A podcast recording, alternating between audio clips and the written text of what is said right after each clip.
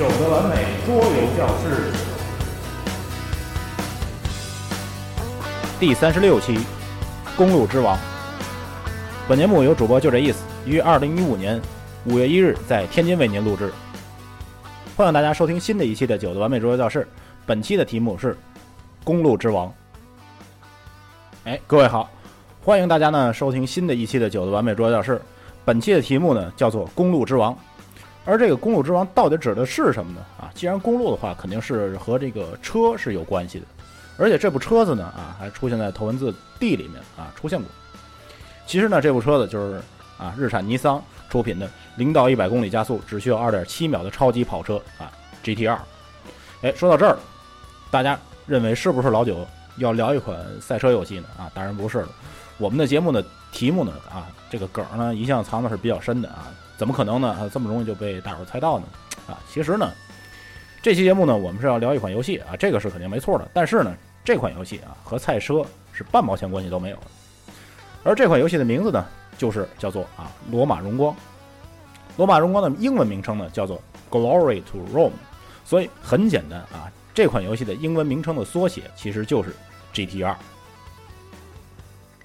罗马荣光的第一版呢，发行于二零零五年。它的主设计师呢叫做 Carl Trulli 啊，我们姑且翻译叫卡尔·楚迪克吧，这么一个人。这个人呢是个美国人啊，九七年的时候呢毕业于 MIT 啊，也就是这个麻省理工学院的数学系。毕业之后呢，他给一家公司当过快递员啊，这混的明显也是不怎么样啊。麻省理工学院的人出来居然去当了这个快递员。就在他当这个快递员期间呢，他已经开始准备设计游戏了。像我们今天说到这个罗马荣光，还有几款像这个叫 Sneeze 啊，翻译过来就是打喷嚏的这么一个意思啊，听着就很毛线的一款游戏。结果查了一下呢，呃，果然是很毛线啊，Weight 一点一的这么一款游戏。还有它的背景呢，就更加毛线啊，一只猫呢把家里的尘土都翻了起来啊，然后大家打喷嚏这么一个游戏啊，听着就毛线的不能再毛线的这么一款游戏啊。还有一款呢，叫做 Splat 的游戏啊。这款游戏的背景呢更奇葩啊，讲的是呢生日宴会的这个晚上啊，大家互扔蛋糕和食物的事儿啊。Splat 这个词儿呢就是啊溅啊泼呀，就这类动作。无意外呢哈，这也是一款啊毛线的要命的游戏。还有一款游戏的名字呢叫做 Aspirate of Harbor Grace 啊，也是一款这个海盗寻宝的毛线游戏。而一起发行的这四款游戏里面，唯独只有罗马荣光有一个啊稍微正式一点的背景。而这个背景是什么呢？我们后面啊会详细再说到这个东西。而且呢，也只有这么一款游戏啊是以策略游戏自居的。罗马荣光一上市呢，就受到了玩家的好评。直到今天啊，罗马荣光依旧是 BGG 前一百俱乐部的成员。这作为一款2005年发行的游戏，已经很难得了。其实我说了这么多呢，大家可能对这个人啊，对这个设计师并不是太熟悉。但是我说起他后来设计的一款游戏，估计大家就知道他是谁了。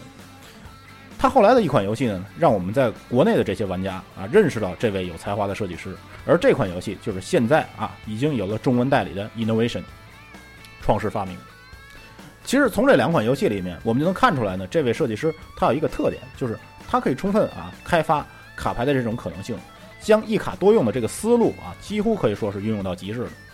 也许这个特点呢，在 Innovation 里面啊，并不是体现的很明显，但是在罗马荣光里啊。可以说把卡的这个四个边儿几乎都用上了不同的用场啊！当然，这两款游戏呢还有一个啊别的共同点，就是他们出版第一版的时候啊都是一个非常简陋的美工。要说到这个美工啊，这个 就要说到这个罗马荣光的另外一位合作设计师，他的名字呢叫做 Ed Carter 卡特老兄啊。这位老兄呢也是师出名门啊，九二年的毕业于剑桥大学的数学系。毕业之后呢，给 Staples，也就是世界上最出名的那个文具商啊，做过市场营销工作。但是做了一段时间之后呢，也就是在二零零四年的时候啊，他开创了自己的事业。而这个事业是什么呢？就是我们今天在这个罗马荣光的盒子上看到的啊，Cambridge Game Factory 啊，剑桥游戏工厂这么一个发行商，也就是这个罗马荣光的这个出版商了啊。剑桥游戏工厂的最初的成立初衷是要给那些啊新手设计师出版他们自己的游戏而成立的。卡特呢本身是想把剑桥出版社作为新手设计师涉足出版业的第一个台阶儿，好让他们的想法能能更快的融入市场。所以经过了一年的筹备，二零零五年的时候啊，剑桥出版社出版了第一波作品，也就是我们前面说的那四款作品啊，大家都知道的，也就是啊，我们前面说的这个楚迪克啊，这位老兄设计的四款作品：罗马荣光、Sneeze、Splat，还有一个 Aspirate of Harbor Grace 啊，这么四款游戏。而且呢，他们成立这个剑桥啊社的时候，一没有资金，二没有人，所以出版的游戏呢，基本美工就是这个 Ed Carter 自己包办的啊，所以才有堪称啊桌游界奇葩美工的第一版的罗马荣光。倒不是说这个美工美丑的问题啊，只是说他这种美工风格不太符合大多数人对于美的认知啊，这么一个概念。所以到后来呢，很多人如果说到这个卓游美工的反面教材的话，基本都会把这个啊第一版的罗马荣光给它端出来啊。而且第一版的这个包装呢也很简陋啊，据 BGA 上老外发出来的图来看呢，也不知道是不是正式的商业版本啊，就一个塑料盒子，两摞卡牌，还有几张啊这个铜版纸的说明书，这就是。第一版的这个罗马荣光的这个样子，而且呢，这个剑桥社毕竟是一个小厂，而且印量呢也非常有限，所以市面上能见到的第一版的罗马荣光并不是很多。但是呢，这款游戏凭借其出色的游戏性博得了玩家的喜爱，重印的呼声呢一直没有间断过。所以呢，在二零一一年三月的时候，罗马荣光通过 Kickstarter 啊，也就是这个 KS 的众筹平台发行了黑盒版的罗马荣光，也就是我现在手里的这一版啊。不仅改良了这个游戏的包装，还将呢当初为人所最为诟病的这个游戏美工进行了彻底的重置。直到这时候啊，才让这款游戏得以以一种这个完美的形态与广大玩家正式见面。就连当初啊，他们在这 KS 上做的这个项目的宣传口号都是 “Rome demands beauty”，啊，翻译过来叫做什么呢？罗马需要美工。由此可见啊，这个设计师。啊，这个卡尔本人啊，对重置美工的信心呢也是非常足的。另外一方面呢，我们也能看出来啊，他对第一版的这个美工呢，多少可能还是有些怨念和无可奈何在这里面吧。其实呢，这个游戏的背景呢还是挺普通的啊，就是一个非常常见的这种城市建设类的主题。而玩家们需要建设的城市呢，就是罗马。毕竟它游戏的名字呢叫做罗马荣光嘛啊，所以建设的肯定是罗马。但是但是啊，这里有一个问题，就是有句话呢叫做啊，罗马不是一天建成的。但是在游戏里呢啊，偏要玩家在很短的时间里完成罗马的建设，所以这点呢啊，就和我们常听到的那句古话呢有点矛盾啊。所以呢，设计师就把这款游戏的背景啊非常机智的靠在一个罗马历史上非常著名的事件上。而这件事儿呢，可以说是啊不怎么荣光的一件事儿啊，就是公元六十四年的时候，罗马所着的一场大火。而玩家们要做的呢，就是啊在灾后的这个工作里啊，协助当时的皇帝尼禄进行灾后的重建工作。这场罗马的大火呢，可以说是历史上比较著名的几个火灾之一了啊，和一六六六年的伦敦大火可以说是齐名的火灾啊。罗马这场大火呢。发生于公元六十四年七月十八号到七月十九号这个晚上啊，因为历史久远啊，有太多语言不详的地方，所以这场大火的真正起因到现在也没有人知道到底是什么。倒是根据记载来说啊，大火呢是从这个罗马城区的商业区着起来的啊，火呢借着当时这个夏天的风势呢是越烧越大啊，这场大火直到最后被控制住了，已经烧了六天七夜。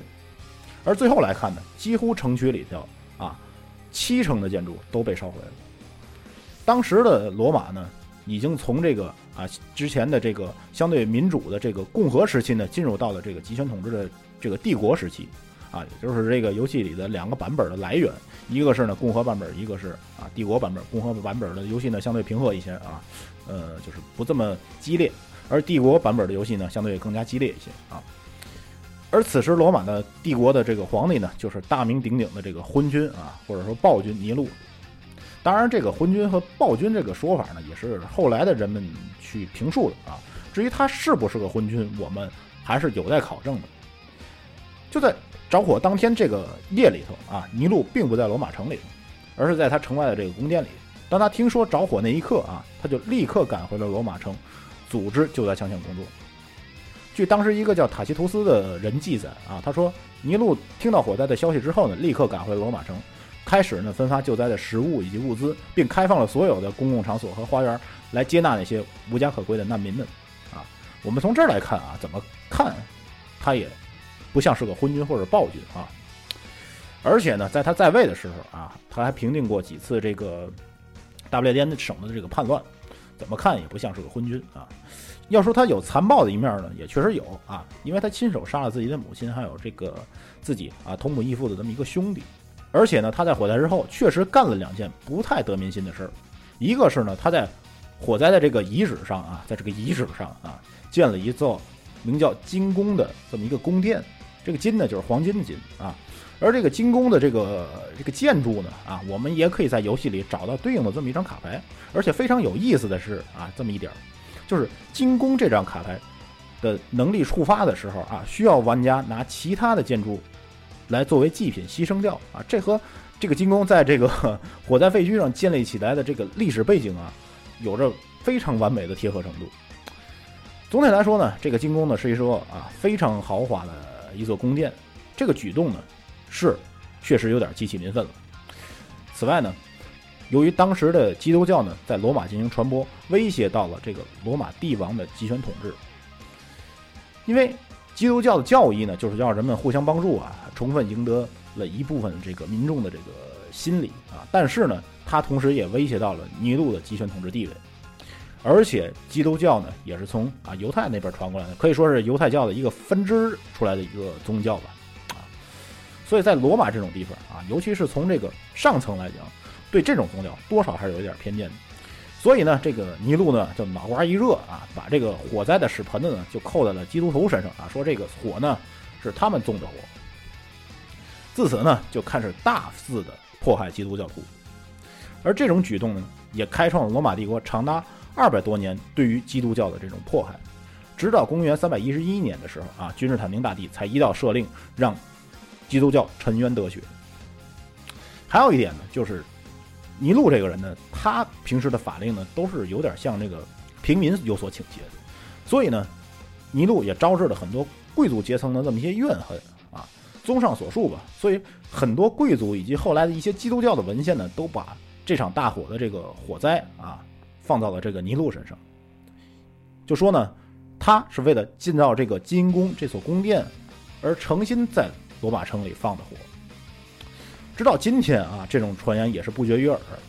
如果大家用过这种啊 CD 的这种烧录软件的话，就会对这个 Nero 啊这款烧录软件并不陌生。Nero 的烧录软件的英文全称呢叫做 Nero Burning Room 啊，什么意思呢？啊，我为啥说着罗马的事儿，突然要说的这个烧录软件的名字呢？Nero Burning Room 啊，这三个词儿我们一个一个词儿的给你解释啊。Nero N E R O Nero 其实就是尼禄的英文写法，burning 呢？burning 什么意思？就是烧嘛啊！软件里的意思就是烧录的意思。rom R O M rom 指的是这个指读存储器啊，CD rom DVD rom 都是这个 rom。但是呢，这个 rom 的写法和念法和 R O M E rom 啊，罗马有非常相似的地方。所以说呢，如果把这三个词儿啊串在一起，就不仅仅是一款烧录软件的名字了，它还有另外的一层意思，就是啊。尼禄烧了罗马，Nero 尼禄，Burning 烧，Rome 指代的是罗马。此外，游戏里还有一些卡牌呢，也都是可以在罗马城区里找到其出处的。刚才我们提到的金宫算是一个。游戏里还有一张卡牌呢，叫做 Circus Maxim 啊，指的就是今天坐在罗马城里头的啊这个马克西姆竞技场。这座竞技场呢比较多灾多难啊。从公元前三百多年建造起来之后呢，就屡次被这个火灾所侵害啊，也是因为这个建筑的大部分结构呢都是木头的原因啊。当然，公元六十四年的这场大火呢，这座历史悠久的竞技场呢也没躲过去啊，也是被烧了个底儿掉。后来呢才得以重建。我们今天再去到这个罗马的话，也只能看到这座竞技场的一些遗迹而已。当然，当时罗马最热闹的这个 Roman Forum 啊。古罗马广场也没有逃过这个大火的一劫，而这座广场呢，也成为游戏里头啊一种制胜的关键的建筑。罗马荣光目前排名 BGG 的第八十五位，对于一款二二零零五年出品的游戏已经实属难得了，而且这也是 c a r t r u d i c 啊所有作品里头排名最高的游戏。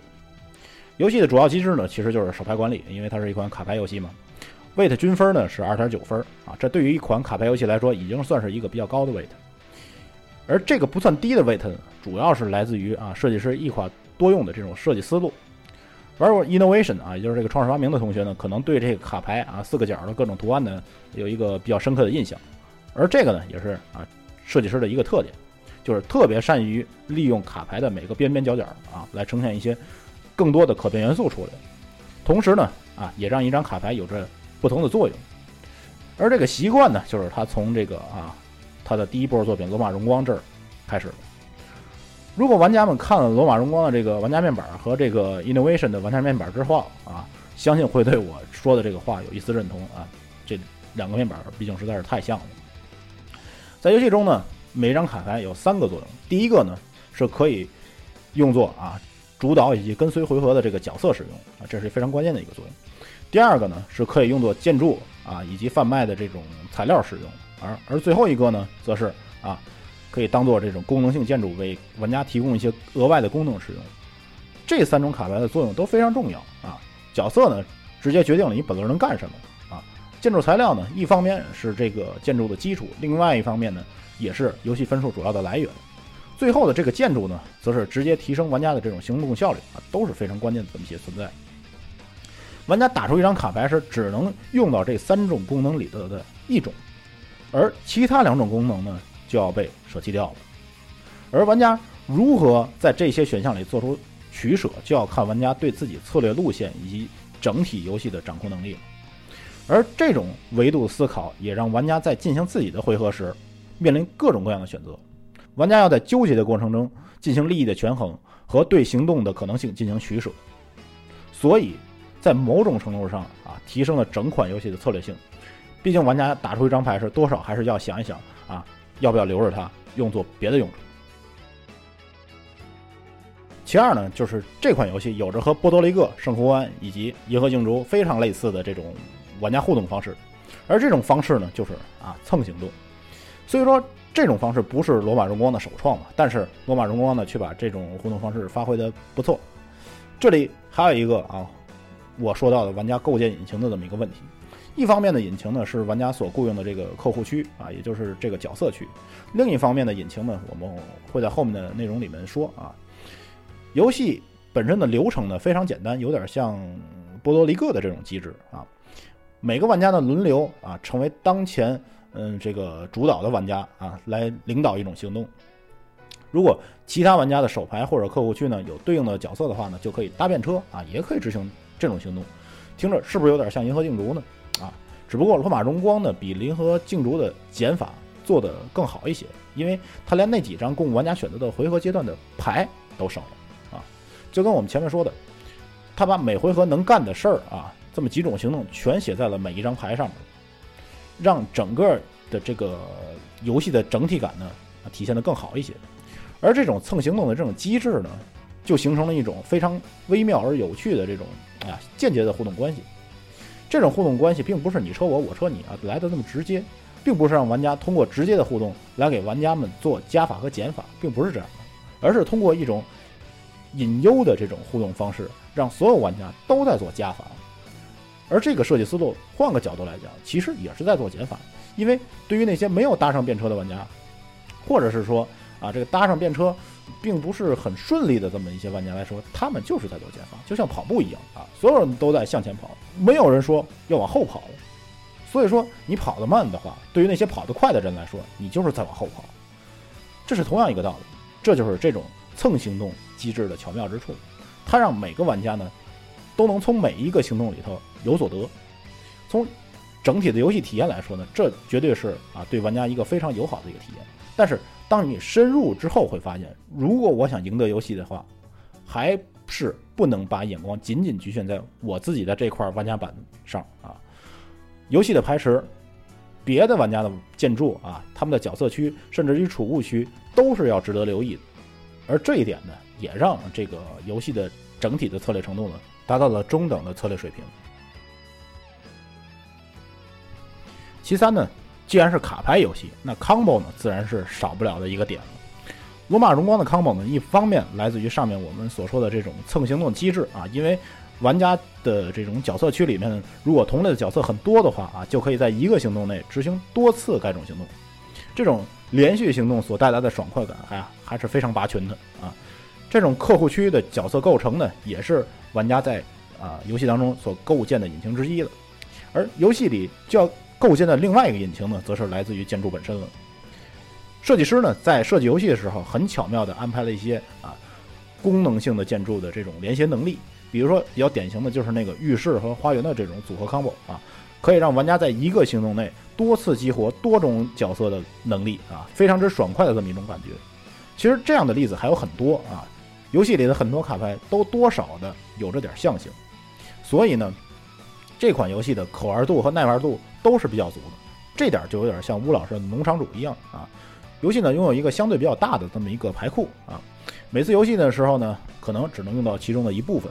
所以呢，这样的游戏非常能吸引玩家。吸引玩家的是什么呢？就是吸引玩家去探索各种牌之间的各种搭配。所以每局玩家所面临的卡牌组合呢，几乎是完全不同的。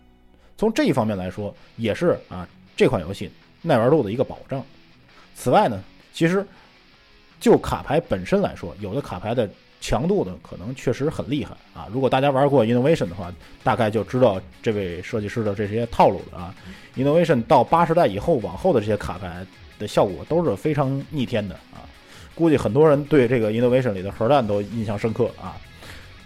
既然同样是一个设计师的作品啊，罗马荣光也不乏这样阴霸的卡牌啊，或者说是卡牌组合，但是呢，没有后来他设计的这个 Innovation 来的这么的。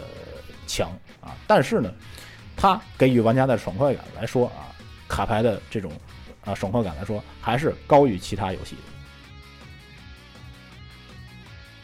其次呢，就是这个罗马荣光的这个策略线路呢，还是比较多样的啊，这也是这么一款卡牌游戏能有中等策略的这么一个原因所在了啊。正常游戏来说呢，就分为啊这个建筑流和和商人流的打法，而且游戏呢。也和这个 innovation 有类似啊，有突然死亡的这么一个概念。只要玩家在游戏里呢达成某种啊这种成就的话呢，就可以立即胜出啊。所以从这点来说呢，很多设计师啊的灵感呢都是一脉相承的啊。在罗马荣光里呢，各条策略线路呢可以说是比较清晰，而且呢平衡性呢也还不错。而这种多策略的这种线路的设计啊，也从另外一方面增加了。游戏的耐玩程度，毕竟玩家嘛，啊，还是想多尝试一些各种策略线路的组合。关于《罗马荣光》这款游戏呢，好处我们也说了不少，接下来就说说这款游戏的几个问题吧。首先一点啊，就是说作为卡牌游戏来说，平衡性呢是一个不可避免的一个问题。况且，《罗马荣光》里头有着让玩家啊能组出各种强力 combo 的这种可能性。虽然这些 combo 比较难以出现，但是一旦出现的话，对于其他的玩家来说，游戏的体验都不是那么的友好。而这点问题也在后面的这个 innovation 里面有所体现。啊，对于其他玩家来说，体验可能就不是这么的友好。其次一点呢，就是游戏的这个规则书呢，啊，尽管我手里拿到的是第二版的规则书啊，但是这个规则书对于规则的描写上面远没有阿利亚系列啊来的这么清晰明了。尽管事儿是交代清楚，但是语言可能并不像一般的我们所读的那种德式规则书来的这么清楚。当然啊，这也有可能是我自己的阅读能力不足所致啊。但是给我感觉确实是这样。第三呢，就是落后的玩家啊，基本上很难有这种翻身的机会。换句话说，就是落后的玩家拿这个领先的玩家没有什么办法啊。就像前面说的，这种蹭行动的机制有可能就是这样啊。所有玩家都在做加法，所以呢。不管落后的玩家怎么选择，总有给领先玩家啊继续扩大领先优势的这么一个机会。这就是为什么在规则书里啊，要在结束条件里加了这么一条，叫做当所有玩家都同意向某一位玩家投降时，游戏结束。最后呢，我们还是来总结一下啊，《罗马荣光》呢是一款中度策略的卡牌游戏，拥有独特的这种互动机制以及爽快的 combo。当然呢，这也带来了。这种卡牌平衡性的一些问题，但是人数和时间的这种限制是非常友好的。游戏呢一般持续一个小时左右，人数呢也支持二到五个人的共同游戏。游戏的策略路线呢比较多啊，卡牌之间的象性呢也吸引玩家对游戏呢有进行深入的了解。但是有一点啊比较遗憾的就是这款游戏呢目前没有中文版本啊，而且呢就卡牌来说，文字的阅读量呢还是不小的啊。所以对英文不是太感冒的玩家来玩这款游戏呢，可能会感到这个游戏的整体的流畅程度并不是很好啊。在这里呢，我们也是把这款游戏推荐给那些对英文阅读啊没有抵触的这些卡牌游戏爱好者们，希望呢你们能喜欢这款游戏。另外呢，再多说一点的就是啊，因为这款游戏呢现在不是很好买啊，但是呢这款游戏呢，呃，这位设计师呃出了一款他的姊妹篇作品啊，他这个姊妹篇作品呢叫做 Ucronia 啊，具体怎么念我也不知道啊，U C H R O N I A 啊，二零一二年出品的一款游戏，封面呢是一个这个大恐龙啊，后边是一个有点像这个废墟这么一个感觉啊，这么一款游戏。为什么要提到这款游戏呢？因为这款游戏呢，它其实是这个罗马荣光的一个简化版本啊。如果说大家对这款游戏比较感兴趣的话，也可以通过这款游戏来呃间接的了解一下罗马荣光这款游戏的整个的一个流程。这两款游戏呢，还是有一定的相似之处。但是呃，这个我后面来说的这款游戏呢，肯定从品质上是比不上罗马荣光的，这点是肯定的。好了，本期的内容呢，就先到这里了。有兴趣的听众呢，可以通过微信公众平台搜索“完美桌教室”找到我们，留下您的听后感想，或者登录新浪微博关注“就这意思”，数字九字母 J 数字一数字四这四个字符，通过私信或者评论反馈您的收听意见。您也可以通过荔枝 FM 和喜马拉雅的官方应用程序给我们留言。iOS 用户呢，更可以通过登录 Podcast 搜索“完美桌教室”来订阅我们的节目，并给予评分。您的意见呢，就是我们前进的动力。最后呢，还是啊，会有这么一首歌。为了照应这个题目呢，呃，这次的歌呢就是来自于啊《头文字 D》第三季的 OP 啊，也就是开篇曲，由 Move 演唱的这首啊《Gamble Rumble》。好了，感谢各位的收听，我们下期再见。